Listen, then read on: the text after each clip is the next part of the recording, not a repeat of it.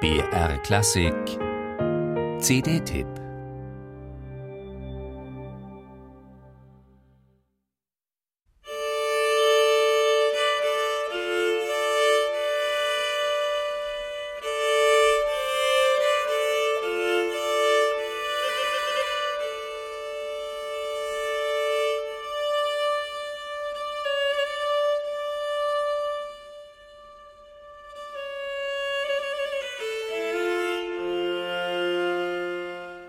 Traumsyn nennt die norwegische Musikerin Anne Hytta ihre Debüt-CD als Solistin mit der Hardanger Fibel.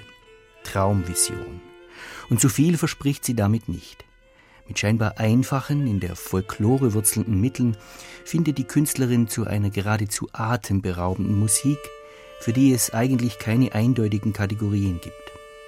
Anne Hütta, Jahrgang 1974, ist in ihrer Heimat mit vielen, auch eigenen Formationen bekannt geworden, spielte Volksmusik und mittelalterliche Instrumente, hat aber als Kind unserer Zeit, und ihre Stücke beweisen das aufs überzeugendste, auch ein Gespür für das Aufknospen neuer Klänge und suggestiver Rhythmen und magischer Momente. Manche ihrer insgesamt 14 Miniaturen beschwören im Fluss der Melancholie ihrer inneren Weite gewaltige, ausgedehnte, menschenleere Landschaften. Andere bringen Farbwerte zur Wirkung. Und dies hängt auch ab vom jeweiligen Tuning des Instruments, also der wechselnden Skordatur der gespielten Saiten. Halbgrau, grün oder hellblau, wie das eingangs angeklungene Prälude in lichtem Blau. Mit einfühlsamen Sprachbildern versteht sich eine Hytta im Booklet darauf, etwas vom Wesen ihrer Stücke mitzuteilen.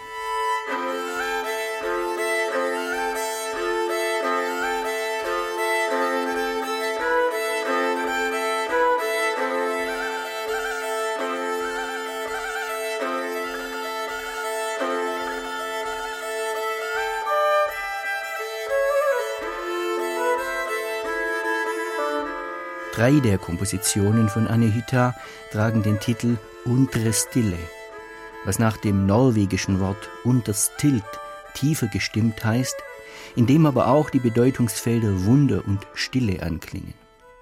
Jenseits aller Klischees versteht es die Künstlerin mit ihren wunderbaren, auf ihre Art unvergleichlich schönen und intensiven Stücken Türen und Fenster aufzustoßen durch die der innere Blick und das Empfinden auf zugleich archaische und utopische, also zeitlose Refugien sich richten. Eines davon erinnert, nicht nur seines Titels wegen, an spätmittelalterliche Klänge, von denen erzählt wurde, dass man die Saiten des Instruments habe abschneiden müssen, wollte man die Musik beenden. Die CD von Anne Hütter jedenfalls sollte man unbedingt für sich entdecken.